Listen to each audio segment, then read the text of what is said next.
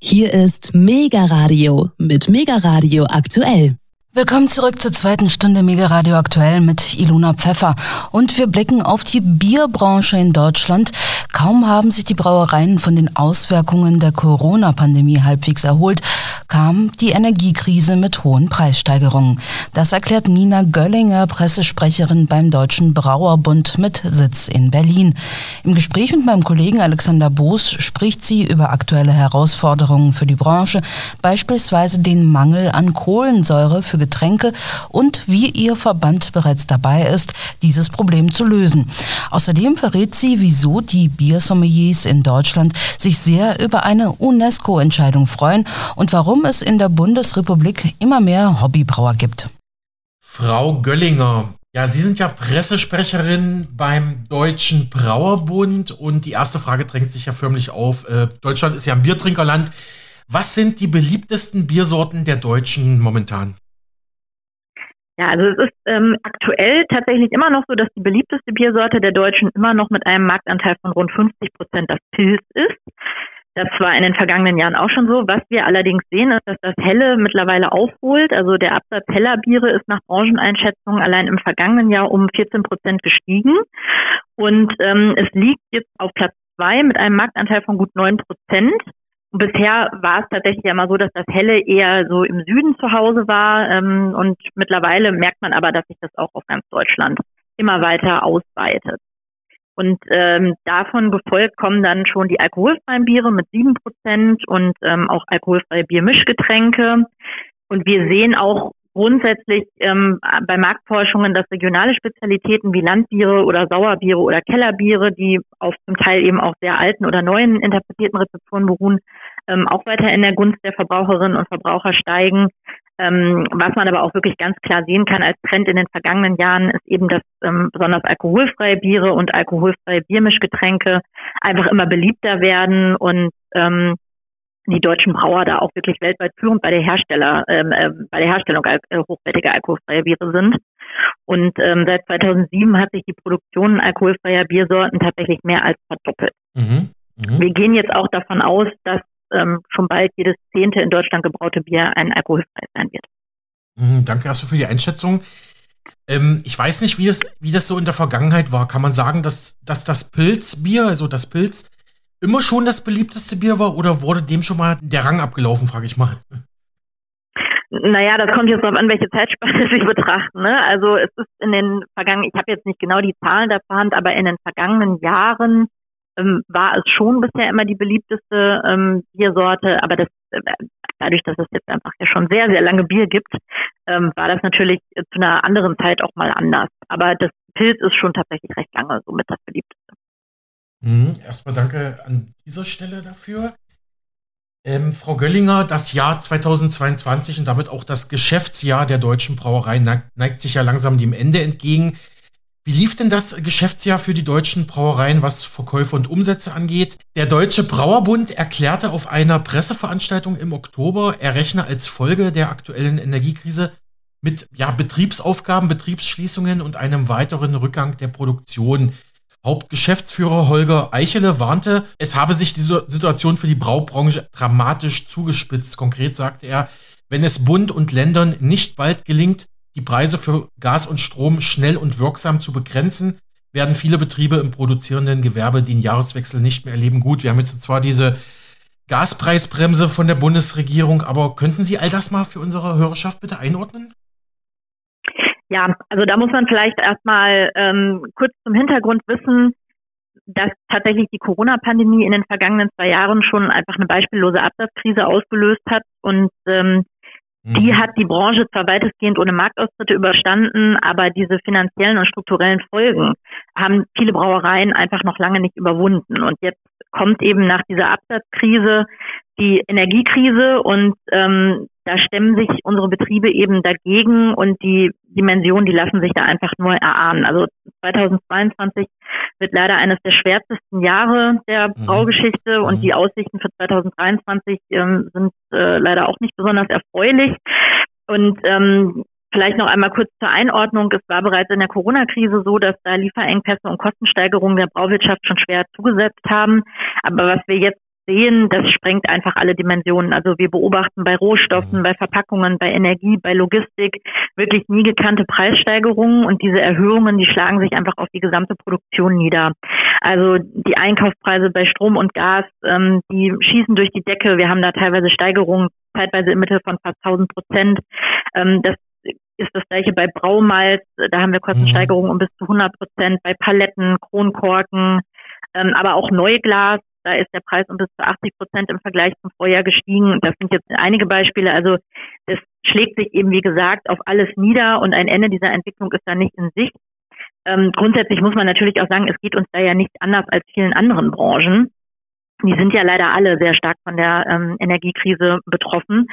Und ähm, der Brauprozess ist eben sehr energieintensiv, weshalb wir eben auch stark auf das Gas angewiesen sind.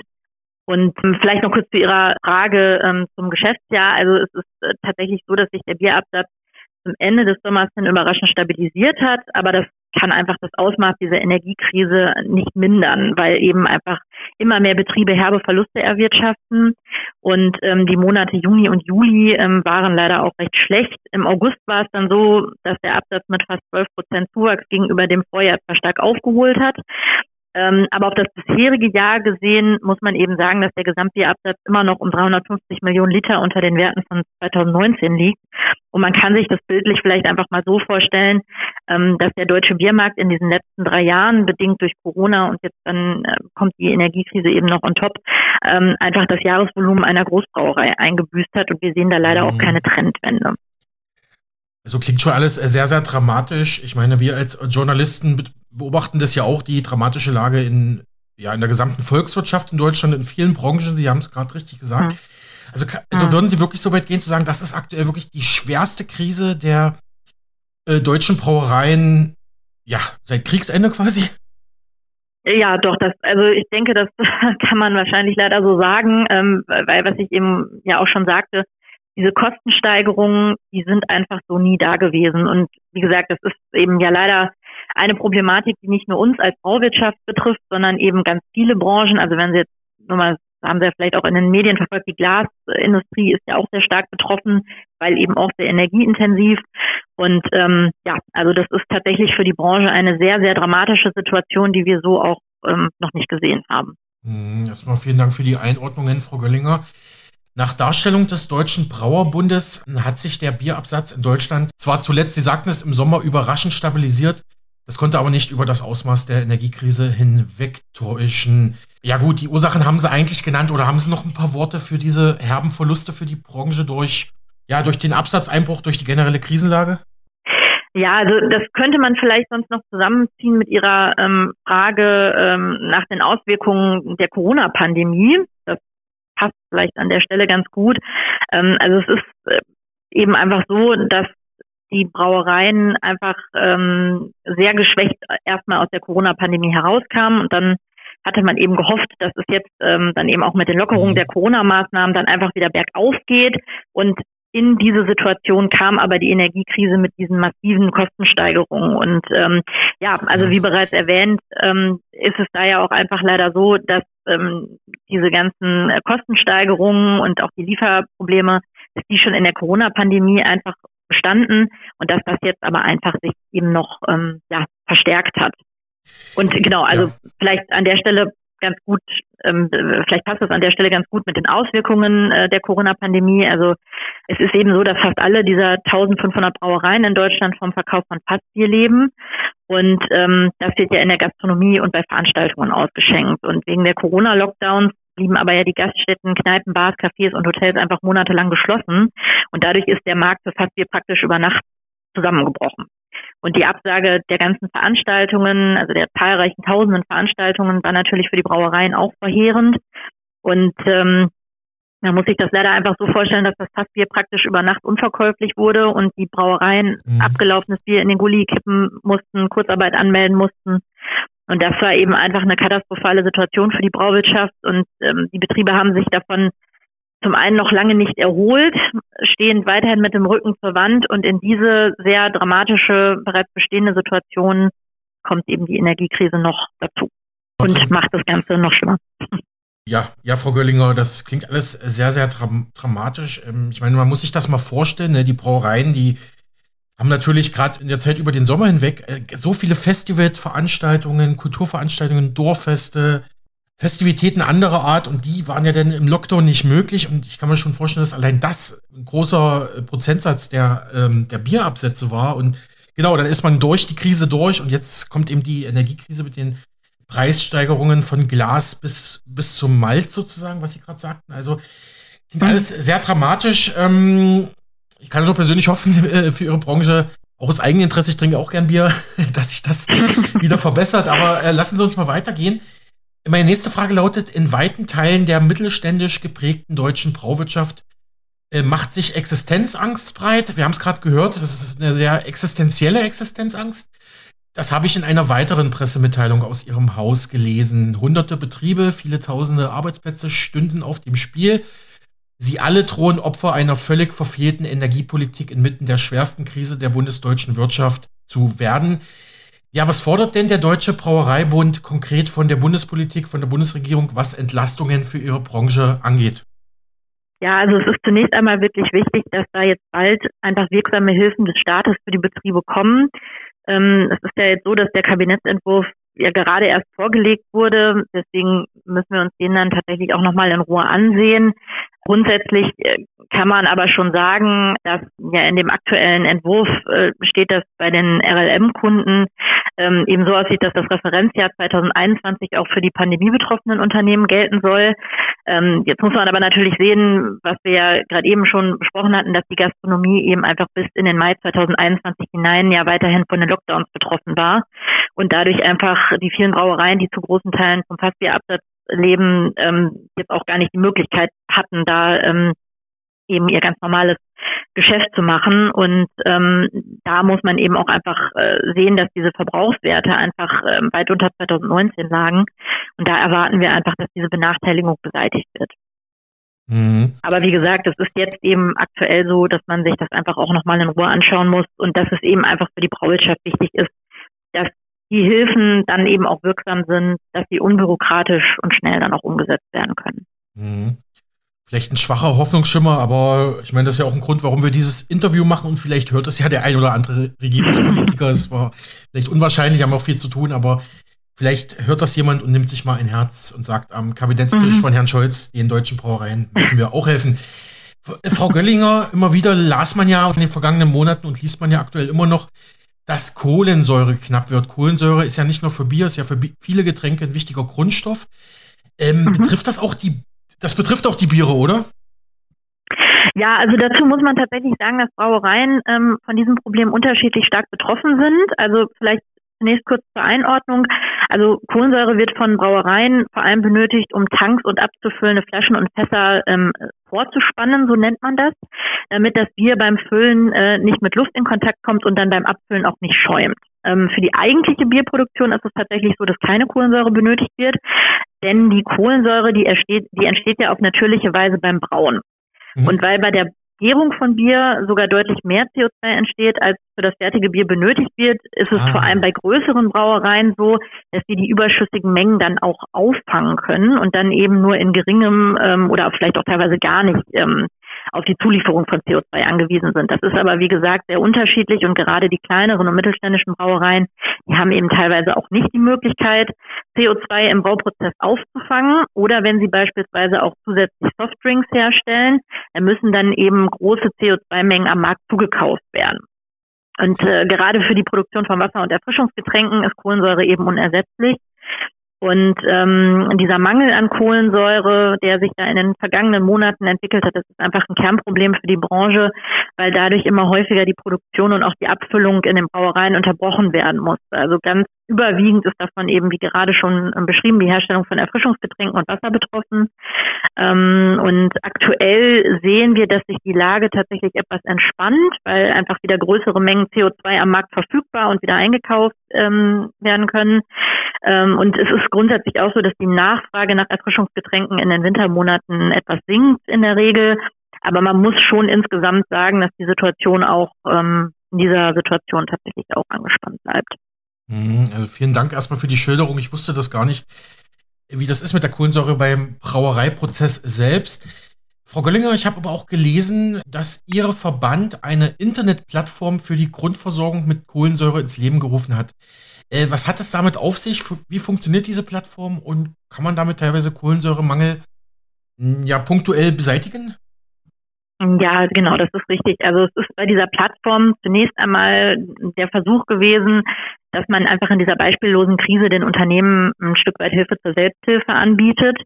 Und ähm, es ist daneben natürlich für uns als Dachverband auch sehr wertvoll, dass wir Erfahrungen mit diesem neuen Instrument sammeln können, ähm, weil wir natürlich jetzt in dieser dramatischen Lage jetzt auch nicht ausschließen können, dass sich da vielleicht weitere Engpässe oder Mangellagen äh, verschärfen. Ähm, aber es ist bei der CO2-Plattform, wie der Name eben schon sagt, ähm, so, dass es sich wirklich strikt auf, auf dieses Erzeugnis beschränkt. Und ähm, genau, also wir sehen, dass das ähm, ganz gut angenommen wird. Also wir haben jetzt aktuell rund 100 Unternehmen, die sich daran beteiligen. Und die Unternehmen, die stammen auch fast alle aus der Getränkewirtschaft, wobei der Anteil der Brauereien mit am höchsten ist. Und genau, also es war eben von uns einfach ähm, zunächst erstmal so als Instrument gedacht, um einfach ähm, ja den Brauereien und der Getränkeindustrie einfach in dieser ähm, schwierigen Lage einfach ein Stück weit Hilfe zur Selbsthilfe anzubieten, wie schon gesagt. Klingt nach einer Erfolgsgeschichte inmitten der Krise. Frau Göllinger, vor dem Hintergrund der aktuellen Krise, Sie sagten es bereits, äh, begrüße es auch der Deutsche Brauerbund als ein wichtiges Signal, dass das Bierbrauen als sogenanntes immaterielles Kulturgut auch auf die entsprechende UNESCO-Liste genommen wird. Also ich wusste gar nicht, dass man da auch Brauereien aufnehmen kann. Auf jeden Fall gab es mhm. da einen Antrag Ihres Brauerbundes, und auch weitere Organisationen äh, schlossen sich dem an. Dort empfiehlt man dem zuständigen Expertenkomitee der deutschen UNESCO-Kommission gemeinsam mit der Kultusministerkonferenz der Länder und die Beauftragte der Bundesregierung für Kultur und Medien, ja, im deutschen Kanzleramt die Aufnahme einer solchen oder die Aufnahme generell der deutschen Braukunst in das bundesweite UNESCO-Verzeichnis aufzunehmen. Ähm, wie ist denn da der Stand? Ja, also dazu kann man tatsächlich sagen, dass ähm, die Aufnahme ähm, bereits ähm, im Jahr 2020 erfolgt war. Es war nur tatsächlich zu dem Zeitpunkt leider so, ähm, dass es leider ähm, unmittelbar mit dem Ausbruch der Corona-Pandemie zusammenfiel und ähm, wirklich direkt unmittelbar vor dem ähm, ersten Lockdown ähm, verkündet wurde und dadurch haben sich natürlich dann die Prioritäten leider komplett verändert und ähm, dann war erstmal die Krise einfach äh, leider das Thema, was, was allbestimmend war sozusagen. Ähm, und ähm, es ist nun aber so, ähm, dass wir jetzt einfach auch gerne weiterhin ähm, jetzt mit unseren Partnern, wie Sie ja auch bereits erwähnt hatten, ähm, dass wir eben einfach uns weiter dafür einsetzen möchten und dass wir uns weiter für die deutsche Braukunst stark machen möchten und gemeinsam einfach dieses Ziel verfolgen wollen, dass wir die, äh, die große Biervielfalt in Deutschland ähm, gemeinsam auch weiterhin bekannter machen. Also um da einfach vielleicht auch mal kurz ein Beispiel zu nennen. Ähm, äh, wir arbeiten da eng äh, mit der Bewegung der Biersommeliers zusammen. Die, ähm, diese Bewegung, die wächst von Jahr zu Jahr, die wird auch einfach ähm, weiterhin begleitet von einer steigenden Wertschätzung für Braukunst und Qualitätsbiere. Und wir sehen einfach ähm, in den vergangenen Jahren immer verstärkt, dass, dass auch gerade Biersommeliers einfach mit ihrem Fachwissen dafür sorgen, dass Bierwissen und Bierkultur gefördert wird. Und ähm, das unterstützt dann natürlich zusätzlich noch die Arbeit der zahlreichen Brauerinnen und Brauer in Deutschland, die ähm, jetzt einfach nicht nur mit ihrem Wissen über Generationen, sondern auch eben mit ihrer Begeisterung für das Kulturgut Bier einfach da ähm, ja auch diese Freude und ähm, ja den Enthusiasmus auch weitergeben und wir sehen auch, dass nicht nur ähm, die Sommelier-Ausbildung im Trend liegt, sondern auch das Hobbybrauen. Das freut uns natürlich auch. Also es gibt mittlerweile in Deutschland ein immer größer werdendes Netzwerk von Hobbybrauern und Hobbybrauerinnen und all diese verschiedenen Partner ähm, eint natürlich auch mit uns gemeinsam einfach die Leidenschaft für Bier und für das Brauen. Und vor diesem Hintergrund ist das für uns einfach auch ein sehr schönes Signal, ähm, dass wir da auf die UNESCO-Liste aufgenommen äh, worden sind und werden das einfach in den nächsten Jahren auch immer verstärkt weiter in den Fokus nehmen, werden schauen, dass wir da einfach auch ähm, mit dazu beitragen können mit den Partnern, dass wir ähm, eben die Braukunst noch weiter vorantreiben können, dass wir einfach diese große Vielfalt, die es da in Deutschland gibt, dass wir die auch ähm, ja weiterhin präsentieren können, dass wir da einfach auch äh, zeigen, was der deutsche Markt alles zu bieten hat und also was für ein ähm, wichtiges und schönes Kulturgut das ist. Hm, okay, habe ich Sie jetzt richtig verstanden? Sie sind schon in diese UNESCO-Kulturliste aufgenommen. Ja, genau. Bedeutet das, das dass genau. jetzt jedes deutsche Bier auch ein Weltkulturerbe ist, sozusagen? Ja, also es ist ja, also das muss man äh, tatsächlich nochmal äh, differenziert sehen. Also es ist nämlich immer bei den bei den UNESCO-Listen, da ist das nämlich immer nochmal als speziell beschrieben. Und es ist so, dass eben die deutsche Braukunst in das bundesweite Verzeichnis aufgenommen worden ist. Die Braukunst an sich, genau. Hm, danke. Die, genau, die deutsche Braukunst an sich, genau. Äh, abschließende Frage, Frau Göllinger, weil ich es in Ihrer E-Mail-Signatur gelesen habe. Der Deutsche Brauerbund ist ja als eingetragener Verein auch im sogenannten Lobbyregister für die Interessenvertretung gegenüber dem Bundestag und der Bundesregierung eingetragen. Aber nicht nur das, sondern man ist auch eingetragen im Europäischen Transparenzregister für die Interessenvertretung gegen, gegenüber EU-Institutionen in Brüssel. Also, dass sie dort ja die Interessen der deutschen Brauereien, der deutschen Brauer, der deutschen Bierbrauer vertreten können. Er könnte nochmal anschließend zu meiner politischen Frage zur Bundesregierung. Kann das nicht vielleicht auch, sage ich jetzt mal als Außenstehender, ein Vorteil sein, wenn man schon diesen Zugang hat, dass man da doch irgendwie ja besser seine Interessen an die äh, Regierungsverantwortlichen herantragen kann? Aber gut, ich merke gerade, sie sind ja nicht die, einz die einzigen Interessen in der Wirtschaft, aber vielleicht dazu noch mal ein paar Worte. Ja, also ich glaube grundsätzlich ähm, kann man einfach äh, abschließend sagen, dass das einfach ähm, eine Situation ist, die einfach äh, nicht nur für unsere Branchen einfach wirklich beispiellos und sehr schwierig ist, ähm, sondern ähm, dass das im Grunde genommen ja wirklich für fast alle Branchen gilt. Also das ist ja praktisch egal, in welche Branche Sie da schauen. Ähm, gerade die Energiekrise betrifft ja leider wirklich ähm, fast jede Branche sehr stark und ich denke, dass die Politik da aber natürlich auch ähm, jetzt auch die richtigen Signale setzen wird. Und ähm, wie bereits ja vorhin schon gesagt, also wir sehen ja auch, dass sich da was tut und sind da auch ja hoffnungsvoll gestimmt, dass da eben auch wirksame Hilfen dann kommen und dass die dann der Branche auch dann entsprechend weiterhelfen. Soweit Nina Göllinger, Pressesprecherin beim Deutschen Brauerbund zur aktuellen Lage am deutschen Biermarkt. Der Deutsche Brauerbund ist im Lobbyregister für die Interessenvertretung gegenüber dem Deutschen Bundestag und der Bundesregierung eingetragen.